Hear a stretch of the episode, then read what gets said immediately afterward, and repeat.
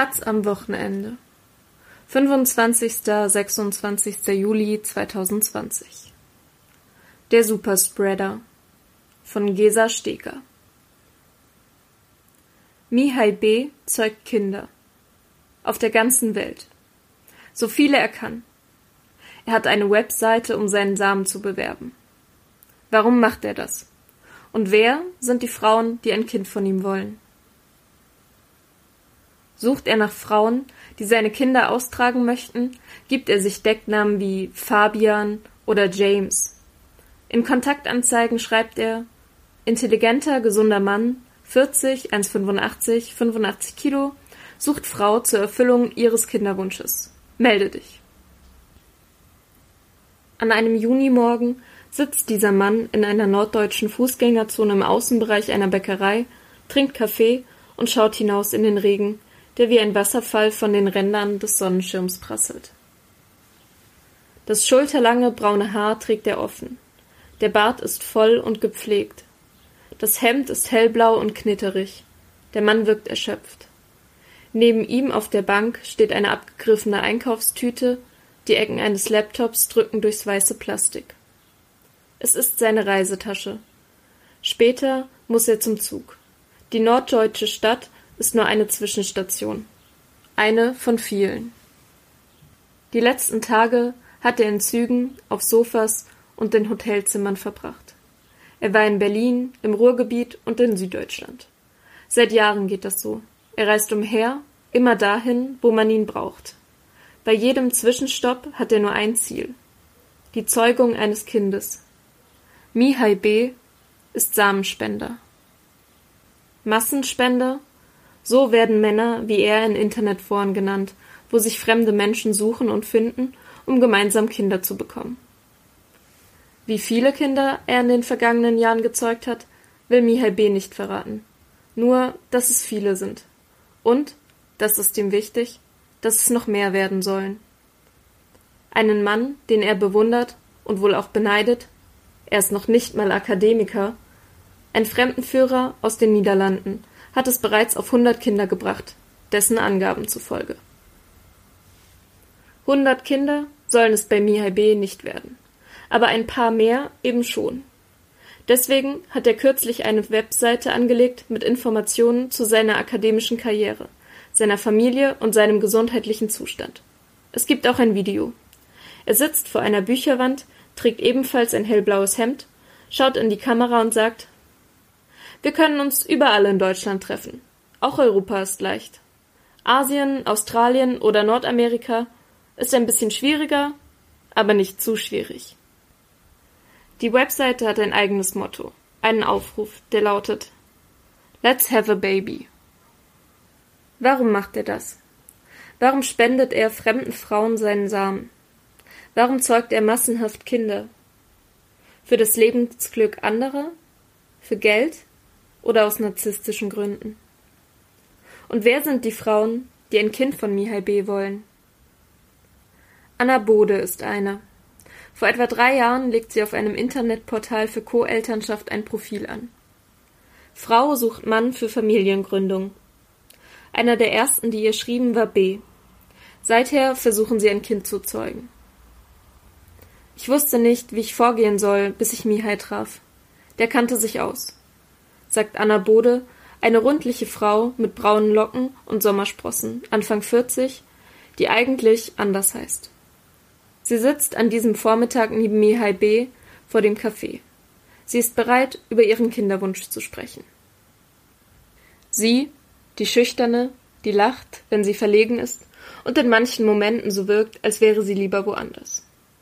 Er, der Laute, der gerne redet über sich und seine Potenz als Spender, der mit seinen Gedanken mal hier ist und mal da. Nur zwei ihrer engsten Freundinnen wissen, dass Bode im Internet nach einem Vater für ihr Kind gesucht hat. Ihre Familie hält Milay B. für einen netten Bekannten. Ich will keinen Erwartungsdruck aufbauen, erklärt Bode die Geheimhaltung. Anna Bode war 37, als ihr klar wurde, dass sie Kinder möchte und dass ihr nicht mehr ewig Zeit blieb. Die Fruchtbarkeit von Frauen nimmt nach dem 35. Lebensjahr ab. das Risiko einer Fehlgeburt steigt. Bodes damaliger Partner wollte keine Familie. Die beiden trennten sich, danach blieb sie allein. Wie kommt eine Frau an ein Kind, wenn der Mann keines will oder der Richtige nicht da ist? Bode beschloss, den Kinderwunsch von der romantischen Liebe zu entkoppeln. Eine Befreiung, sagt sie. Aber auch ein Abschied vom eigentlichen Plan der Vater-Mutter-Kind-Idee. Für Bode nicht unbedingt leicht. Wer gesteht sich schon gerne ein, dass das Leben anders läuft, als er hofft? Wenn es mit Mihai B. klappt, will Anna Bode das Kind allein großziehen. Und was ist mit der Liebe? Auch wenn sie jetzt einen Mann kennenlernen würde, sagt Bode, wäre Mihai B. der beste Vater für ihr Kind. Willig, ihr den Wunsch nach einer eigenen Familie zu erfüllen, ohne Ansprüche, aber immer ansprechbar. Co-Parenting nennt sich diese Form der Elternschaft, in der sich Fremde zusammentun, um eine Familie zu gründen, die je nach Bedürfnis und Konstellation anders aussehen kann. Mal kümmern sich die biologischen Eltern gemeinsam, aber ohne ein Paar zu sein, mal nur die Mutter, zwei Mütter oder Väter oder eben die biologische Mutter und der soziale Vater. Fragt man bei dem Betreiber der Online-Foren nach, geben sie an, dass dort mehrere tausend NutzerInnen aktiv seien und die Nachfrage steige, vor allem unter alleinstehenden Frauen. Äußerlichkeiten waren mir egal. Wichtig war mir vor allem, dass er keinen Sex haben will, also kein Spinner ist, sagt Bode.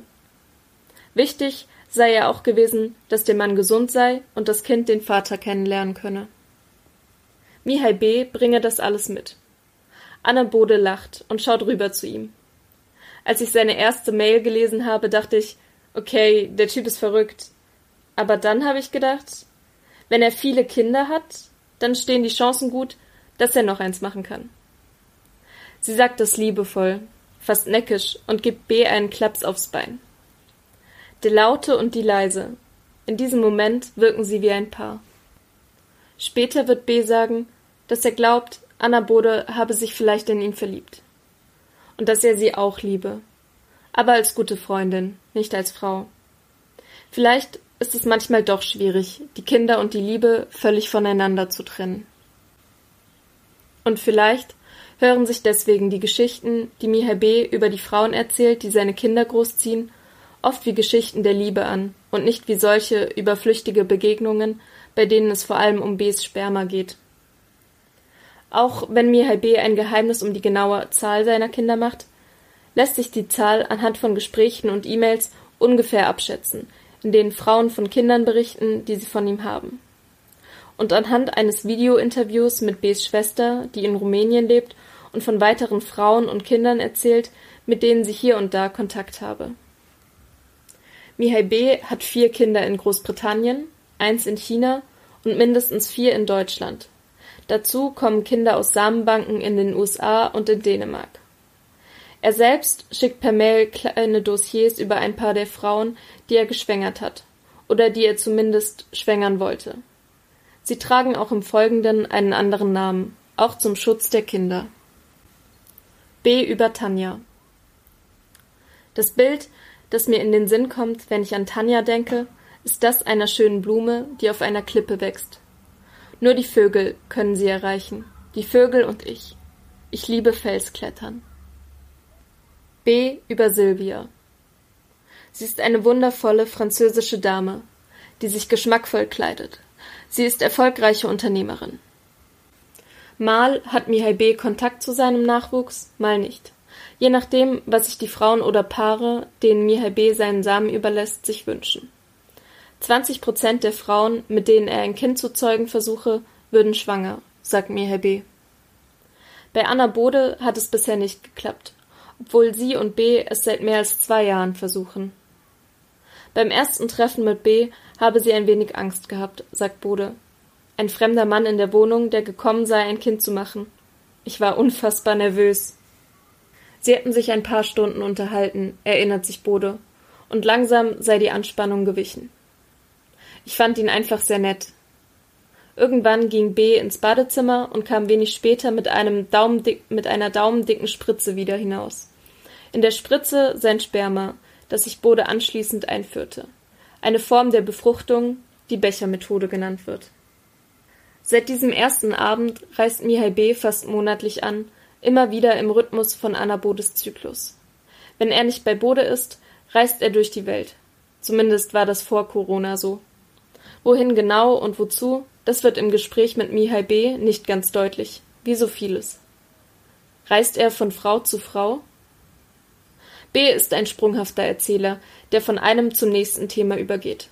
Unterbricht man ihn nicht, verliert sich der Gesprächsfaden und so ist die Geschichte von Mihai B. aus seinen Kindern ein Flickenteppich aus Informationen, bestehend aus mehreren Treffen und E-Mail-Verläufen. Manches will er auch nicht preisgeben. Klar ist, in den letzten Wochen hat er viel Zeit in Deutschland verbracht, lebte bei den Frauen, die seine Kinder wollen oder bereits haben.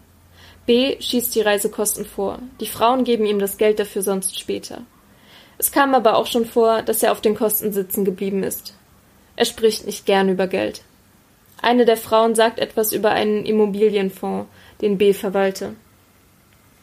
Worüber B dagegen gerne spricht, ist seine akademische Karriere.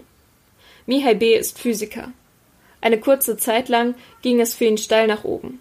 Studium der Physik in Deutschland, den Doktor machte er in den USA, er war studentischer Mitarbeiter bei einem Projekt, das 2017 den Nobelpreis gewann. Belege dafür schickt B ungefragt per Mail.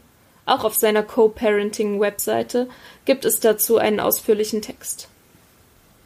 Wie und warum Mihai B zum Massenspender wurde, steht dort nicht. Seine Schwester sagt, dass es mit der wissenschaftlichen Karriere doch nicht so gelaufen sei, wie er es sich gewünscht habe. Aber Geld kann nicht das Motiv sein, denn Geld fließt nicht. Mihai B. sagt, ich kann schönen Frauen helfen, Kinder zu bekommen. Welcher Mann würde das nicht wollen? Also geht es doch um Attraktivität? Später sagt B., dass dieser Satz ein Witz gewesen sei. Vielleicht ist er auch ein Missverständnis, ein Sprachproblem. Mihai B. spricht besser Englisch als Deutsch, seine Muttersprache ist Rumänisch. Er meine wundervolle Frauen, sagt B., nicht unbedingt schön im klassischen Sinn. Wundervolle Frauen, die ihn brauchen. Anna Bode sagt, dass es sicherlich auch Narzissmus sei, der B. dazu bringe, massenhaft Kinder in die Welt zu setzen. Eine Meinung, die andere Frauen teilen. Ein Mann, dessen Motive nicht ganz greifbar sind, ein Treffen mit einem Unbekannten, das Überreichen von Sperma in einer Spritze. Was sich ein wenig nach Hinterzimmer anhört, ist für viele die einzige Option auf ein Kind. Denn während Heteropaare ihren Nachwuchs zu Hause oder in der klinischen Umgebung von Kinderwunschzentren und offiziellen Samenbanken zeugen, bleibt homosexuellen Paaren und Singles oft nur die private Samenspende. Der offizielle Weg ist teuer, er kann mehrere tausend Euro kosten. Und finanzielle Unterstützung von den Krankenkassen bekommen nur die, die einen Trauschein haben. Vater, Mutter, Kind. Unverheiratete Paare müssen selber zahlen. Paare, die nicht ins Raster passen und alleinstehende Frauen werden in vielen Fällen nicht von Kliniken und Samenbanken betreut. Die private Samenspende ist rechtlich ein Graubereich und basiert vor allem auf gegenseitigem Vertrauen. Die gesetzlichen Definitionen von Elternschaft mit all ihren Regeln und Pflichten greifen hier nicht. Nirgends ist beispielsweise geregelt, was passiert, wenn der Samenspender sich als Hochstapler entpuppt und gar nicht so gesund oder schlau ist, wie er behauptet. Oder wenn sich von der Idee, das Kind gemeinsam großzuziehen, einseitig verabschiedet wird. Portale, wo sich die künftigen Eltern treffen, heißen familyship.de oder spendesperma.com. Das Konzept erinnert an eBay Kleinanzeigen. Ein 64-jähriger Samenspender schreibt, ich will mein Erbgut weitergeben. Der Gedanke gefällt mir sehr. Ich will euch nicht anlügen und hier auf Samariter oder Superheld machen, der das ganz selbstlos macht. Ich bin ein Mann. Natürlich will ich auch Spaß haben. Smiley. Ich biete also auch eine natürliche Befruchtung an. In einem weiteren Absatz beschreibt er seinen Körperbau. Die Nutzerin Dine sucht einen netten Mann, mit dem ich ein Kind bekommen und es dann gemeinschaftlich und gleichberechtigt aufziehen kann. Ein weiterer Nutzer, der auf seinem Profilbild eine Kochuniform trägt, bietet an, den Kinderwunsch für 500 Euro schnell und unkompliziert zu erfüllen. Zahlen zu den Kindern, die so entstehen, gibt es nicht. Auch sonst ist die private Samenspende eher undurchsichtig. Es gibt Foren, in denen Frauen von unseriösen Angeboten berichten. Auch Anna Bode sagt, sie habe seltsame Zuschriften erhalten. Kind nur gegen Sex oder Geld. Auch die Männer tragen ein Risiko. Sie können von den Müttern auf Unterhalt verklagt werden, obwohl sie vorher Verträge aufgesetzt haben, die sie vor finanziellen Forderungen schützen sollten. Meistens gewinnen die Frauen. Eine DNA-Probe reicht, um die Vaterschaft bestätigen zu lassen und damit auch das Recht auf Unterhalt und Erbe einzufordern. Auch Mihai B. hat mit Müttern seiner Kinder Verträge abgeschlossen. In den Geburtsurkunden taucht er nicht als Vater auf. Bisher habe es keine Probleme gegeben, sagt er. Wieso geht er dieses Risiko ein? Was hat er davon, von den vielen Kindern, den Frauen? Mihai B. lacht, wenn man ihn danach fragt und erzählt von den Frauen, die ihn geprägt hätten. Seine Mutter sei Ärztin, seine Schwester Physikerin. Beide hätten Karriere gemacht und Kinder bekommen. Es ist Mitte Mai, ein paar Wochen vor dem gemeinsamen Treffen mit Anna Bode in Norddeutschland. B sitzt auf einer Bank vor dem Berliner Hauptbahnhof. Gerade ist er aus dem Zug gestiegen, er ist extra aus dem Ruhrgebiet angereist für dieses Gespräch. Er sagt, ich habe ein bisschen Angst vor dem Interview. Er frage sich, ob er in diesem Text wirklich mit seinem echten Vornamen auftauchen solle. Was würden seine ehemaligen Universitätskolleginnen sagen? Wird man ihn für einen Spinner halten? Wird man ihn verstehen? Bevor Mihai B. zum Massenspender wurde, führte er ein bürgerliches Leben in Kalifornien, war verheiratet, machte seinen Doktor. Aus dieser Ehe stammen zwei Kinder. Der ältere Sohn lebt bei B.s Familie in Rumänien, der jüngere bei der Mutter in den USA. Spricht Mihai B. über diese beiden Söhne, wird er emotional schaut auf den Boden, es wirkt, als drücke er ein paar Tränen weg. Aus seiner weißen Plastiktasche zieht er ein schmales Büchlein, ein Kinderbuch über Gravitationswellen, geschrieben von seinem älteren Sohn. Mihai B. hat es verlegt und dem 13-Jährigen erste Vorträge organisiert. Die Bildung der beiden sei ihm wichtig. Trotzdem sagt B. Ich bin ein schlechter Vater. Zumindest ein abwesender Vater auch für die Kinder aus seiner Ehe. Ein paar Tage später in Düsseldorf. Laura Schneider öffnet die Tür zu ihrer Wohnung, auf ihrer Hüfte trägt sie den acht Monate alten Tom. Ein blonder Junge mit den Mandelaugen seines Vaters, Mihai B. Laura Schneider, blonder Zopf und schmale Brille, ist Mitte 30 und lebt mit ihrem älteren Sohn aus früherer Ehe und dem kleinen Tom in einer großen hellen Wohnung. Überall hängen Kinderbilder. Tom steht in bunten Buchstaben an der Tür zum Schlafzimmer. Mihai B. ist hier oft Gast. Auch an diesem Nachmittag sitzt er auf Schneiders riesenhafter Couch. Wie immer im blauen Hemd. Schneider setzt sich neben B., stillt das Baby, schiebt ihre Bluse zurecht und reicht ihm dann das Kind. Nimmst du ihn bitte? fragt sie. Okay, sagt Mihai B. und geht mit Tom auf dem Arm ins Schlafzimmer. Es sind Abläufe, die routiniert aussehen, nach Familie. Vater, Mutter, Kind. Später wird Mihai B. Tom in den Schlaf zu singen versuchen. Erfolglos. Wie Anna Bode hat auch Laura Schneider Mihai B. im Internet kennengelernt. Ich wollte ein zweites Kind, aber keinen Mann dazu, sagt Schneider. Ihr erster Sohn stammt aus einer schwierigen Ehe. Da hatte ich keine Lust mehr drauf.